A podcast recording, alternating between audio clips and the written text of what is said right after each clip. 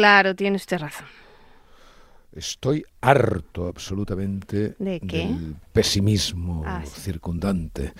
Eh, esto, en fin, no voy a descubrir nada nuevo sobre la razón que tienen los pesimistas, ¿no?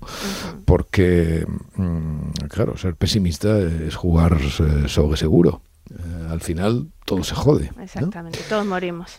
Usted lo comprende, ¿no? Que todo se jode, ¿no? Claro. Santos. Vale.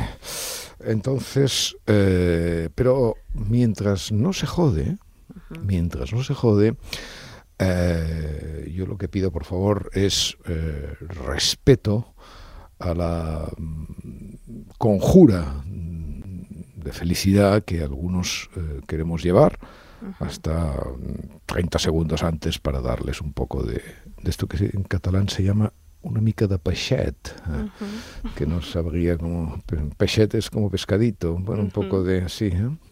a, los, a los pesimistas. ¿no? Ya, ya.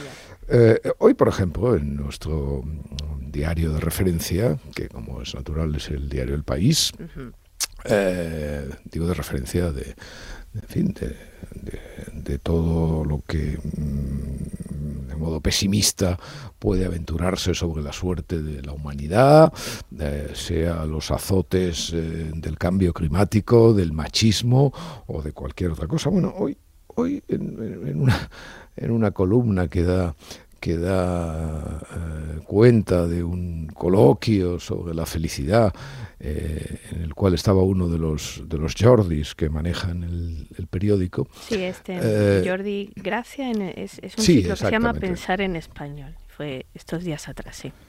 pensar en español que menos mal que lo han dicho pensar en navarro no porque eh, sabe aquello de Baroja no pensamiento no, que no sé no sé nunca no he sabido nunca si efectivamente fue o no un eh, eh, eh, fue o no una cosa que se le atribuye pero bueno estas cosas eso de pensamiento navarro no el oxímoron sabes aquel diario no De, "Oh, cómo puede haber un diario que se llama el pensamiento navarro cuando es un oxímoron bueno pues esto de pensar en español debe ser una cosa extraordinaria porque usted usted se imagina por ejemplo es que ya el, el título del ciclo ya o sea, ya concede, ¿no? Ya, ya, ya vulnera. ¿Usted se imagina, por ejemplo, que algún británico o algún anglo eh, imaginara un ciclo mm, sobre cualquier cosa, incluso sobre, no sé, eh, la gastronomía de los mosquitos, eh, diciendo pensar en inglés? O sea, es que, es que claro, o sea, que somos, eh, en fin, o sea, pensar en español, pero, oh, la gran novedad, digamos, pensemos en español. En fin, lo, lo que de verdad tendría gracia es haber hecho eso que le digo, ¿no? Poner un ciclo que se llamara Pensar en Navarro, ¿no? Yo Porque el supongo Navarro, que es porque hay invitados latinoamericanos y así es la manera de, de juntar. los la manera de juntar qué. No, no, digo, juntar qué. a los invitados que son no solamente de España, sino de Iberoamérica. Bueno, ya, y, ento- y- y resulta que los anglos, eh, cuando invitan a los asiáticos, o cuando invitan a los, eh, a los europeos, o cuando invitan a los americanos, o cuando invitan a tal, que también tienen que poner pensar en, en- en- en inglés, ¿no? Ah, no, no le estoy O sea, la razón. Pensar en español se dice porque, en fin, porque el pensamiento en España mm, eh, es una rara flor, ¿no? Excepto en algunos ambientes eh, completamente refinados como estas conversaciones. Y, mm, y entonces, claro, tienen la necesidad de subrayar la anomalía, ¿no? Eh, pensar en español. Bueno, todo esto al margen de que del asunto al que íbamos, ¿no? Que es eh, Hablaban de la felicidad. Esta cuestión de que hoy en nuestros días, ¿cómo va a ser posible ser feliz con tantas desgracias? Que es lo mismo que cuando dicen, no, aquellos tiempos, o- o cuando dicen esto que me encanta, que estos eh, vivimos tiempos difíciles. Vivimos tiempos difíciles. Yo me imagino un, un, cazador recolector eh, eh, diciendo vivimos tiempos difíciles, ¿no? Vivimos tiempos difíciles. Claro, pobre, no lo podría ni decir. Bueno, esta es una de las una de los de los tópicos fundamentales del, del pesimismo, ¿no? Que es la evidencia de que vivimos en circunstancias que los otros no han vivido y que somos mucho más desgraciados que, los demás. Evidentemente, eh, esta afirmación es una de esas afirmaciones, mm, ¿cómo es aquello de los palafitos? ¿no? Que, esa especie de construcciones que parecen flotar sobre el agua, ¿no? pues exactamente lo mismo. la, fata morgana.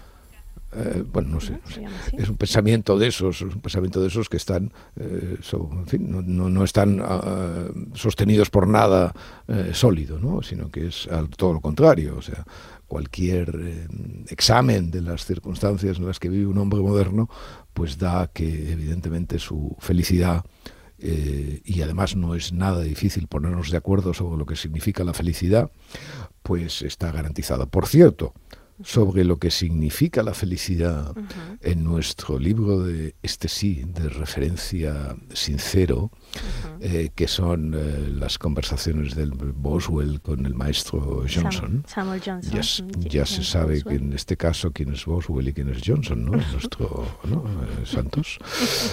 Pues hay una, hay una, hay una, hay una referencia que me gusta mucho eh, sobre la felicidad y no, sobre la amistad, ¿no? Eh, sobre la amistad, bueno, sobre la amistad y el, y el amor y tal, que también puede aplicarse curiosamente a la felicidad y al placer, ¿no? Porque eh, él dice, me parece que es Boswell el que, o uno de los dos, uno, no sé cuál, dice, no, es que el amor es como el champán, ¿no? Sí, sí, es como la animación que produce eh, eh, la embriaguez del champán, ¿no? y entonces el, otro le contesta. Y, la amistad, dice, y le dice, la amistad, es como estar, eh, dice, la amistad es como estar cómodamente ahito, tras paladear un asado de ternera, y el amor es la animación que produce el champán, eso le dice pues eso, es, que eso del asado de ternera, eso, eso es maravilloso, porque es como, efectivamente, o sea, es la paz, eh, la paz intestinal em, que da un asado de ternera, evidentemente. Mm, no, no es comparable a nada, ¿no? no tiene que ver con el placer, tiene que ver con el recogimiento, con, la, con el acuerdo con el mundo. ¿no? Y claro, eso no tiene nada que ver cuando uno sale a la calle a comérselo todo y mm, como salen los jóvenes, como salen, bueno, y como salen algunos viejos, en fin, que, a los cuales tenemos la suerte de conocer. Pero lo interesante también es lo que, bueno, lo que dice Johnson, ¿no? Dice, la admiración y el amor son, son como la embriaguez, ¿no? No como la animación, sino como algo ya excesivo. Sí, claro, claro, pero es que eso es, o sea, comerse el mundo, ¿no? Eso es el, placer, el amor, etcétera. Por, cierto, sobre esto, es que lo, decía, porque sobre esto del pesimismo, además, eh, hay otra, hay otra, otra especie que, que, va corriendo por ahí sobre eh, los pocos amigos que tenemos ahora, ¿no? Porque eh, los amigos los amigos se han convertido en sombras eh, semiplatónicas a través de la mm, influencia mm, perniciosa de las eh, llamadas redes sociales. Espere, espere, porque, este porque, espere, porque al, unir felicidad con amistad, lo que entiendo... ¿por qué tengo que esperar, Santos? ¿Por qué tengo que esperar con este fluido, con este chorro de yo creo que retórica? que... no sé si tiene prisa hoy, pero... Em, voy acelerado ha, unido sin transición la felicidad con los amigos y yo entiendo que eh, parte de esa felicidad entonces reside indudablemente en la amistad, ¿no? Y eso es importante destacarlo, porque si dice que no podemos ser felices, bueno, ya, pero entonces, ¿cómo tengo que interpretar no, no, no, esto? Está, bien, que, podemos seguir, que eh, era por si me había perdido. ¿Me da usted eh, autorización para seguir, Santos? mire, es que eh, con esto de las, redes, sociales pasan cosas mm, realmente extravagantes. ¿no?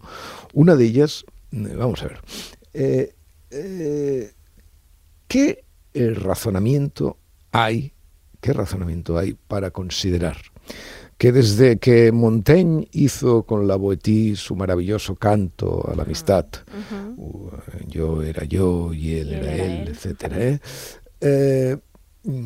y, fue además la génesis, obviamente, del, otro gran libro de cabecera, mm, los ensayos, que de, tantas cosas innumerables eh, hemos aprendido a, base de que mm, una persona escribiera eh, sin el peso de nada, sin, sin sentir, porque el gran ensayista, el, bueno, el gran escritor en realidad, es el que efectivamente tiene, eh, siente cuando está escribiendo, que tiene en las espaldas maestros que lo están mirando, generalmente muertos, pero que están observando aquello que escribe.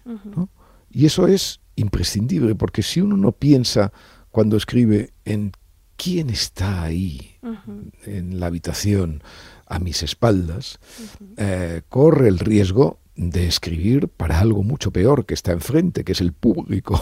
Imagínese usted, escribir para los lectores. Es ensayo de la amistad que está sobre los hombros de Aristóteles, claro. Efectivamente, como, en fin, como dijo perfectamente Nietzsche con esto de los hombros de gigantes, siempre, ¿no? Eh, pero entonces, mm, cuando uno los tiene detrás, ¿no? Eh, llega también el momento de mirárselos y decirles, cállate, voy a seguir, ¿no? Y eso es lo que hace eso es lo que hace la libertad del ensayista y la libertad maravillosa de eh, Montaigne eh, escribiendo sobre cualquier cosa y escribiendo, por supuesto, sobre esto de la amistad. Pero yo quería decir, pero, otro libro de referencia, por cierto. Pero yo quería decir, yo quería decir que este asunto de quién puede hoy sobre la amistad decir que las cosas están peores que estaban cuando Montaigne escribió ese maravilloso ensayo. ¿Pero por qué? O sea, ¿por qué? O sea, hoy que tiene uno una posibilidad eh, prácticamente omnímoda, divina, de eh, hablar con cualquier persona eh, en cualquier lugar del mundo y de hablar de una manera no a través de cartas que se dilatan en el tiempo y que llegan a un vivo cuando ya ha muerto, como era habitual en el tiempo de los correos, sino el vivir rodeado de gente en, en, tiempo presente. ¿no? Bueno, esa maravilla, esa maravilla que efectivamente aporta, no sé si las llamadas redes sociales, cosa, mm, expresión que me, me horroriza, pero bueno, simplemente la, el paradigma digital, el hecho de poder eh, prácticamente tener una, una corte absolutamente maravillosa de gente eh, encantadora, distribuida por, por, por, todas las, por, por todas las partes del mundo. Eso se convierte de repente se convierte de repente en boca de nuestros pesimistas, sin que por supuesto les, eh, les eh, eh, asista ninguna evidencia fáctica, ninguna prueba científica, nada parecido al método científico o al método racional, que es puramente, no, no, sino simplemente su, su convicción de que cualquier novedad es una novedad funesta. hombre, ¿cómo se atreven? Pero ¿cómo se atreven cuando realmente, también desde el punto de vista de la amistad, no hubo nunca tiempos mejores? No hubo nunca tiempos mejores y eso es fácticamente demostrable. Es decir, no requiere ni pruebas, como no requiere ni pruebas que salga el sol cada mañana. Bueno, eh, además, eh, respecto a los tiempos de Montaigne, ha aumentado la población de la que los hombres pueden ser amigos, que son las mujeres, que antes no les estaba vedada, vedado este, este placer, ¿no? De ser amigos eh, al igual con, los hombres. Bueno, yo, sabe, yo, sabe que soy un clásico y tampoco creo que un hombre de verdad pueda tener amigas. es usted antiguo pero luego hablaremos de ese asunto. Eh, quería seguir ahora con esto de las redes, eh, porque claro, esto eh, tiene mm, el, carácter proteico del pesimismo, eh, en fin, es evidente, ¿no? Y otra de las cosas que se dicen ahora sobre las, eh, bueno, que se dicen y que se intentan demostrar, ¿no? Sobre las redes sociales es su influencia en la salud mental de los adolescentes.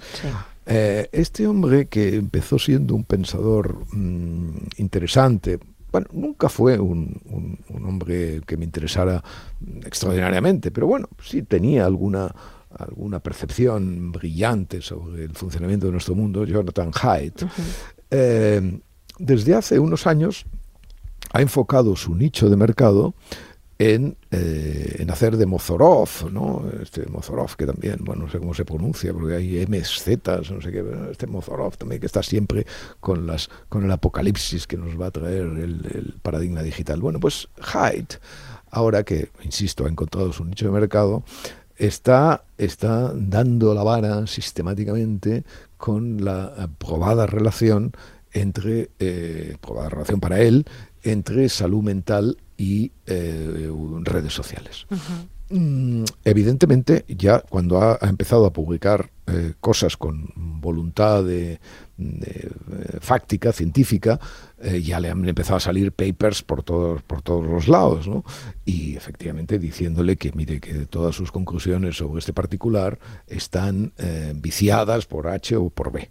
Bueno, sin entrar, eh, sin entrar ahora en, la, en, la, en, el detalle de, esta, de las eh, aberraciones que yo creo que comete Haidt, eh, hay una cuestión mm, bastante elemental en todo este asunto. ¿no? Vamos a ver, ¿cuándo la salud mental se convirtió en un tema? La salud mental se ha convertido en un tema desde hace muy poco tiempo en, un tema, quiero decir, mm, quiero decir, en un tema popular, ¿eh? por así decirlo. O sea, en un tema, por supuesto que ha sido siempre un tema científico, un tema médico, etcétera, etcétera, pero un tema popular, ¿no? Es decir, cuando la, la salud mental entró a formar parte del discurso público de la manera que en estos momentos está. Bueno, pues eso hace muy poco tiempo, realmente muy poco tiempo.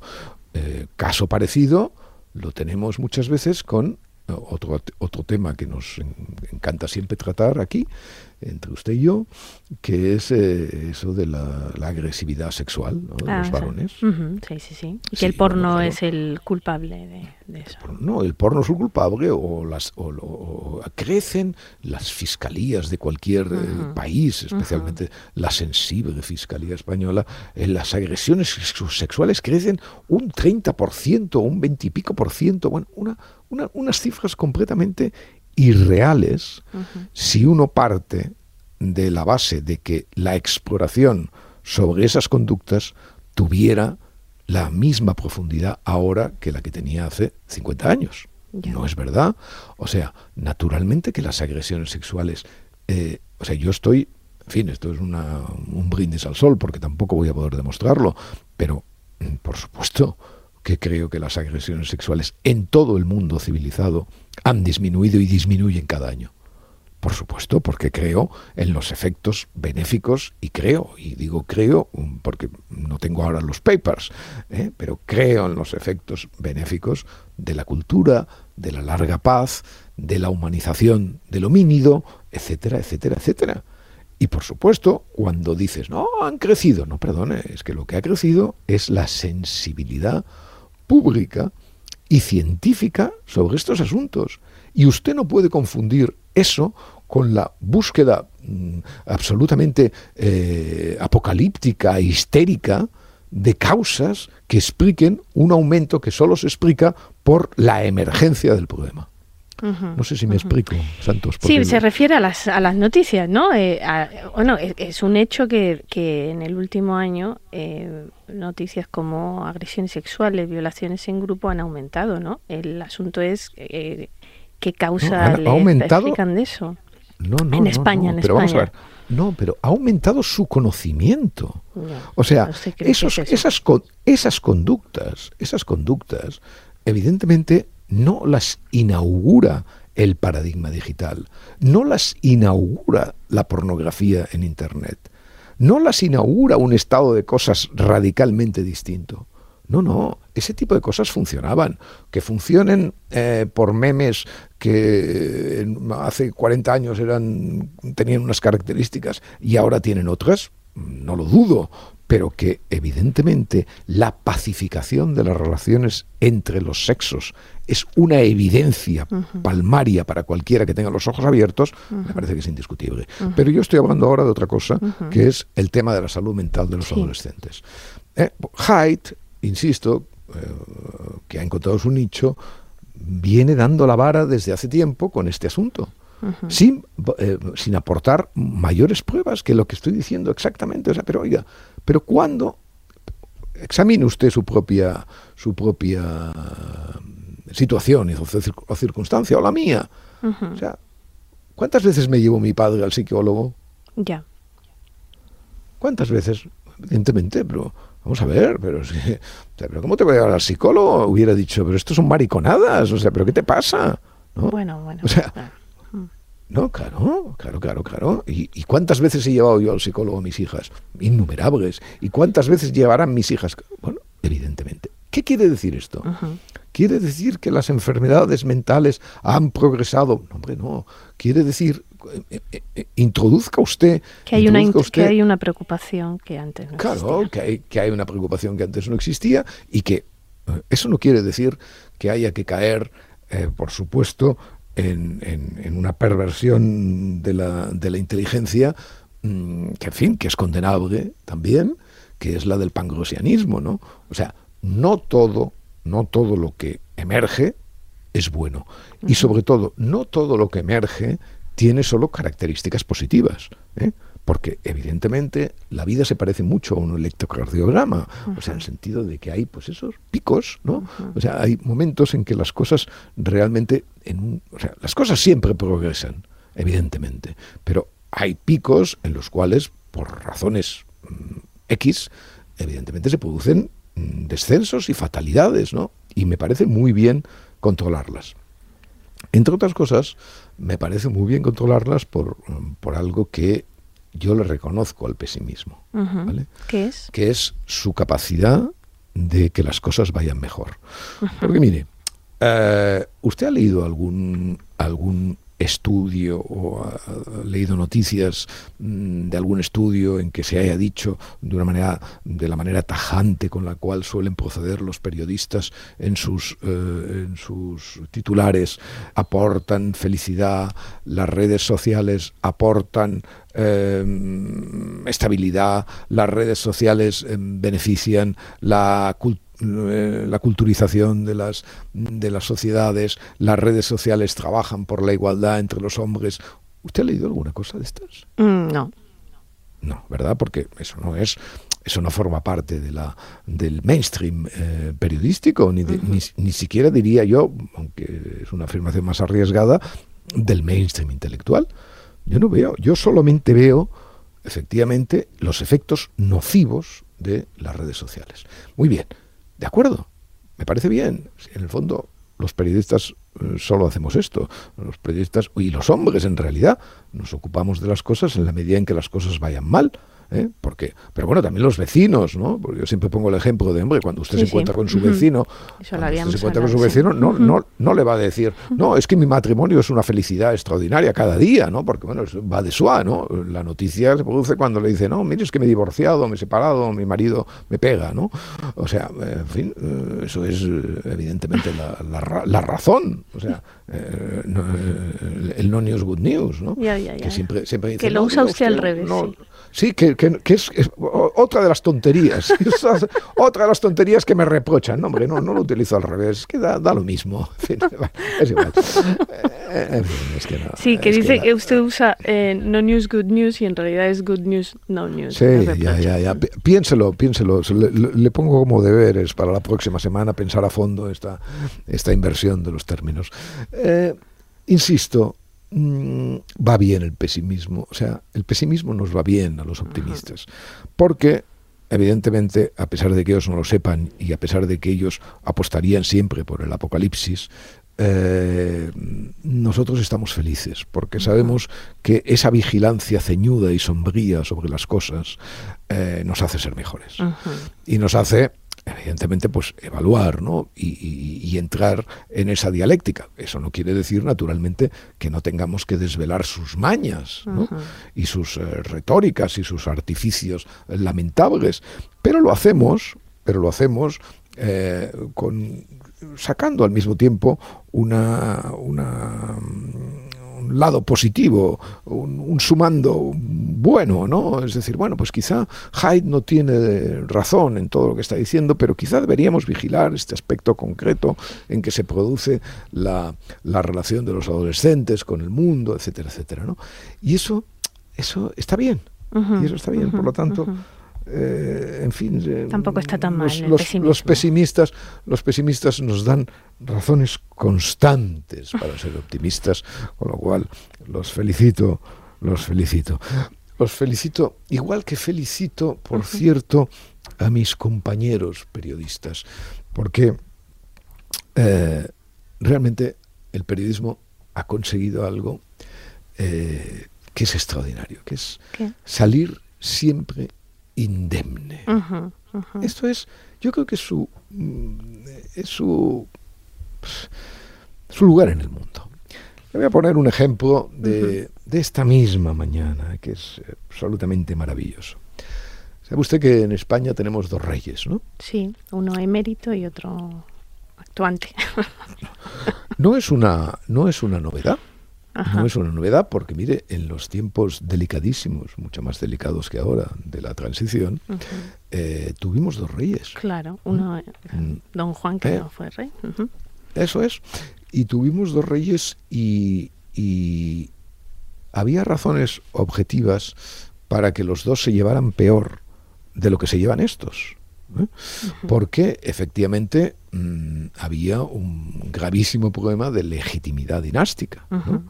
Es decir, mm, legitimidad dinástica que eh, el don Juan solo aceptó eh, por razones de índole mm, filial y por razones paternal o por razones y por razones políticas, por razones de responsabilidad. Pero efectivamente las relaciones entre ellos humanas eh, aparte institucionales, las relaciones humanas fueron durísimas en muchos momentos de la eh, tremenda historia eh, de la restauración monárquica en, España. Pero mm, salieron adelante y con ellos nosotros, y con ellos nosotros. Bueno, ahora tenemos dos reyes y uno de ellos mm, ha hecho cosas en los últimos tiempos que se conozca en los últimos tiempos, eh, lamentables. Por ejemplo, ha dejado de pagar impuestos, es decir, ha incumplido las leyes que él firmó. Cosa que ese es el plus que se debe pedir siempre a un político. Eh, porque mire, los ciudadanos pueden considerar que las leyes son injustas y pueden cada uno de ellos eh, hacer lo posible por no cumplirlas, aunque sea eh, incumpliendo, por supuesto, el contrato social que uno establece con, la ley en una democracia. Pero bueno, hay una diferencia entre ser eh, sancionado por una ley que tú no has votado ni escrito, y, muy distinto es mm, que esa ley tú la hayas firmado y la incumplas. Por lo tanto, ese es el, el punto de plusvalía que un político hay que exigirle. Por lo tanto, nuestro rey Juan Carlos, evidentemente no pagó impuestos, evidentemente cometió eh, probablemente otras tropelías de, esa índole que no han salido o no han tenido consecuencias para él porque prescribió el delito, pero efectivamente eh, seguramente se, se produjeron, y digo seguramente porque, en fin, estamos acostumbrados a que sean los tribunales lo que, los que den garantía y patente de seguridad a las presunciones, y eh, e hizo otras cosas, en fin, otras cosas que mm, realmente debilitan el sentido institucional de su figura. Muy bien, eso estamos de acuerdo todos, y, la última, y la última, eh, vive en un lugar pútrido, ¿vale? Desde el punto de vista moral, donde no puede vivir un rey de España y mucho menos pagar impuestos. Dicho todo esto, el rey emérito vino ayer de nuevo a España. Desde hace unas semanas tenemos la cantinela de que el rey eh, va a volver a este, esta cosa que se llama Sanjenjo, ¿no? Sanjenjo. Sí. Porque, o sea, porque los gallegos, ¿cómo lo pronuncian esto? Ustedes, Santos, que lo debe Bueno, saber. yo no soy gallega, pero lo pronuncian Sanxenxo, creo. Sanxenxo, Sanxenxo, sí, sí. Esto es una cosa estupenda porque, claro, la aspiración Es el nombre la- oficial, ¿eh? Le, le digo. Claro, claro, sí, sí. No, no lo digo porque es curioso esto de la aspiración de, la, de esta letra, ¿no? Porque es como cuando lo- los andaluces eh, finos dicen Pedro Ximénez, ¿no? siempre, siempre me ha hecho mucha gracia esto del Sanxenxo, y la- pero bueno, claro, cada, cada dialecto tiene sus, eh, sus peculiaridades. ¿no?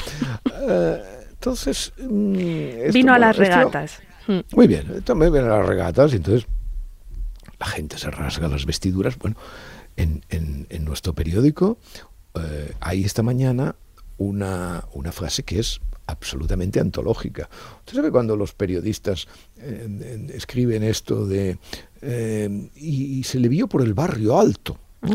O, o estuvo en un hotel lujoso, ¿no? Un hotel lujoso a lo mejor es un hotel de 100 euros, claro. Porque, yo comprendo porque la precarización del oficio nos ha, nos ha llevado a, a bajar nuestros estándares. Pero vamos, de todas maneras, aún entre el lujo y 100 euros la habitación hay un... un- trecho. Hay un trecho, hay un trecho, Santos, hay un trecho. Pero fíjese si hay trecho, como usted va a darme la razón, cuando en un periódico se pone en la portada, vino el rey Juan Carlos a Shanshencho y comió marisco. Ya, claro. ¿Qué va a comer? ¿Cómo que claro? No, que- digo, Pero ¿Cómo que claro? Pero eso, eso, eso- está en la portada del periódico. Comió marisco. Pero es que, es que, bueno, bueno, pues a- es que así todo. Ya. Entonces, ¿quién estuvo en, la muy noble y leal villa de Sanjenjo para mm, que se produjera el estallido de desacatamiento, de desobediencia, de arbitrariedad del rey frente a su padre? Es decir, salió don Juan Carlos eh, de su coche y declaró, me siento cada día más republicano. Eh, le recibieron le recibieron eh, masas enardecidas eh, que querían restablecer el condado independiente de Barcelona. Hubo esa corte fantasmal que le paga parece todo le tiró billetes encima para que se, se- se hinchara de marisco en Sanjenjo no no no había nadie Ya. no había nadie porque porque a quién interesa eh, que el ya visto lo visto el rey emérito así llamado yo inventé lo de demérito un poco para ofenderle un poco tibiamente. Como republicano que ustedes. bueno ya pero bueno sí republicano pero en fin como Lo cualquier normal, pues, eso, normal. eso es como ser del Real Madrid digamos Claro, claro. una cosa normal Claro. o sea no entonces o sea hubo alguien ahí que le tirara eso tal no no hubo nadie. Lo único que hubo es la prensa. La prensa que hoy saca que el rey eh, en fin que el rey ha llegado a San Germán, ¿no? Bien, sí, pero ahora imagínese usted, imagínese usted que esa prensa que se siente tan ofendida por las excursiones de una persona que mm, efectivamente eh, cometió actos impuros, pero, hombre, no tiene ninguna, ninguna cuenta pendiente con la justicia, pueda volver de vez en cuando a su país a irse muriendo, eh, mm, ¿hay, alguna, ¿hay algún problema en que eso suceda? Eh, porque si no, vamos a ser claros. Vamos a ser claros, santos. Eh, que digan que no vuelva, Ya. que le, que le prohíban, que le quiten el pasaporte, que, que no sé, que le hagan cualquier cosa. Pero eh, es que lo que no podemos es escandalizarnos por algo que es solamente fruto de la prensa. Ya. O sea, evidentemente hay una hay un hecho y es que él vuelve a España. Muy bien. Pero que este hecho sea un hecho escandaloso depende en gran parte de lo que la prensa hace, ¿no? O sea, porque ahora imagínese usted Imagine usted que la prensa no hubiera dado noticia de esto. Simplemente porque, además, porque la prensa toma a veces el compromiso ese, ¿no? De reducir el, impacto de determinadas noticias porque sabe que son realmente irrelevantes. Pero no, no, la prensa vive, vive de esta dialéctica más o menos real o más o menos inventada entre padre e hijo, y entonces eh, nos obsequia cada día con una presentación completamente inventada, insisto, de una euforia, de una tal, que, no, que, solamente existe en sus titulares. Ya. Bien, otra cosa más. Eh, eso no quiere decir que el rey emérito, el rey emérito tiene una, una biografía que no ha sido escrita todavía, y por supuesto que no la ha escrito ni Villayonga, ni la ha escrito la señora esta Laurence eh, Debret, eh, la hija de nuestro Regis, ni la ha escrito tampoco Paul Preston, eh, ni la ha escrito Pilar Urbano, por, no la ha escrito nadie. O sea, realmente es, es en fin, usted ya sabe, Santos, que eh, España es un país un poco refractario a la biografía. Sí, y a las eh, memorias también. Sí, sí, sí, pero fíjese a la biografía, yo que me dedico a las biografías. Ahora, por ejemplo, voy tengo una biografía por ahí que va a salir dentro de poco, ¿no? Ah, yo me dedico a las biografías y, sé perfectamente el caudal biográfico que, que, tenemos. Bueno, pues del rey emérito no tenemos una biografía. Eh, y es un personaje mm, de una hondura y de una densidad eh, y, de un cromatismo incluso en blanco y negro, fíjese usted, eh, que, en fin, devastador. Mire, le voy a decir una frase que, que no es que improvise ahora, como suelo, sino que es una frase que escribí hace algunos días. Dícese de un hombre que no tuvo padre ni tiene hijo y que además fue el rey de España. Claro, eso. A ver, Shakespeare, eh, súbete, súbete, súbete, ¿no? Súbete, súbete y escribe, ¿no? Súbete y escribe a fondo, ¿no? Porque mm, evidentemente, eh, evidentemente hay rasgos, hay rasgos de la, de la biografía del, monarca que son absolutamente apasionantes. O sea, por ejemplo, eh, este, este finísimo hilo se dice ahora de él que el árbol ya está completamente caído. Eh, ah, es que fue un frívolo. Un frívolo, esto de frívolo, ¿no? Eh, porque esto lo dicen los, los bondadosos, ¿no? Los, los, maléficos hablan de corrupción y tal, y seguramente tienen razón, pero los son un poco más delicados, ¿no? es que fue un hombre frívolo. Una cuestión muy bonita aquí, ¿no? Analícese, por ejemplo, las dos grandes decisiones que el rey de España tomó políticamente, por las cuales pasará la historia.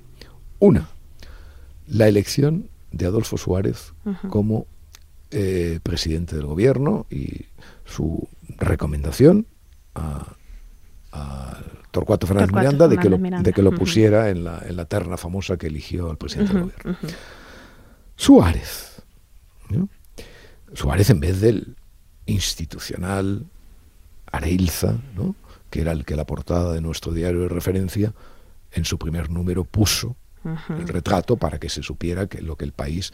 Eh, esto del país siempre se dice, el país, la transición, no, mire, la transición se hizo a, pesar del país, empezando por su primer número, que querían poner a Arelza de presidente del gobierno y pusieron, y pusieron a Adolfo Suárez, pero bueno. Y la segunda, el golpe de Estado del 23F, que evidentemente anuló con su, con su orden dada. Bueno, pues como sucede generalmente con las cosas eh, negativas y positivas, que tienen siempre un lado, eh, es igual que la testosterona, pues mm, da criminales, pero da también genios.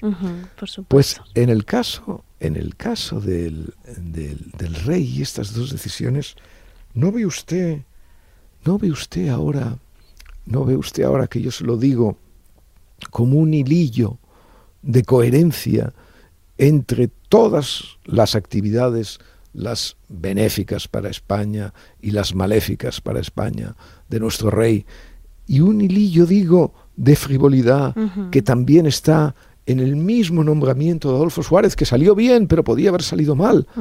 O ¿Quién puede decir que el rey estuvo implicado en el 23F? Nadie, sensato, nadie en sus cabales. Solamente el tonto este le puede decir o puede hacer em, estupideces como la, como la que mm, hizo hace años eh, respecto de la ficción, etcétera, etcétera, de la participación del rey, etcétera. Por cierto, con el seguidismo de, de buena parte de nuestro mainstream periodístico.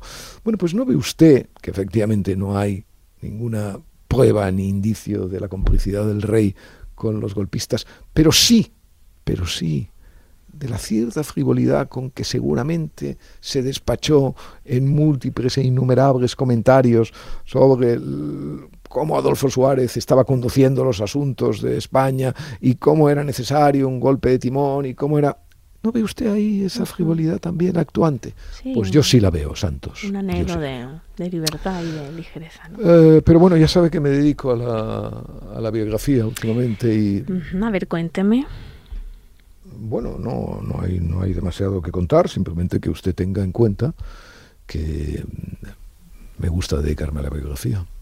Pero Santos, no, se estará, no sé si se estará refiriendo eso que ha anunciado y la gente está expectante, que se llama Vida de Arcadio. Sí. Ah. Sí, sí, es una, es una mi última biografía, sí, sí. Mi última, que no, no, no, va a ser la última, espero, sino, digamos que la, sí, la más reciente. toca ahora. La más reciente. La más, reciente, sí, sí, sí. ¿Cuándo podremos saber de esto? Uh, iremos sabiendo, pero 24 de mayo es, eh, está anunciada su, su presencia. Pero no olvide esto que le digo, ¿eh? ¿eh? se trata de una biografía. Aunque, por lo demás... Dígame. Al mundo nada le importa.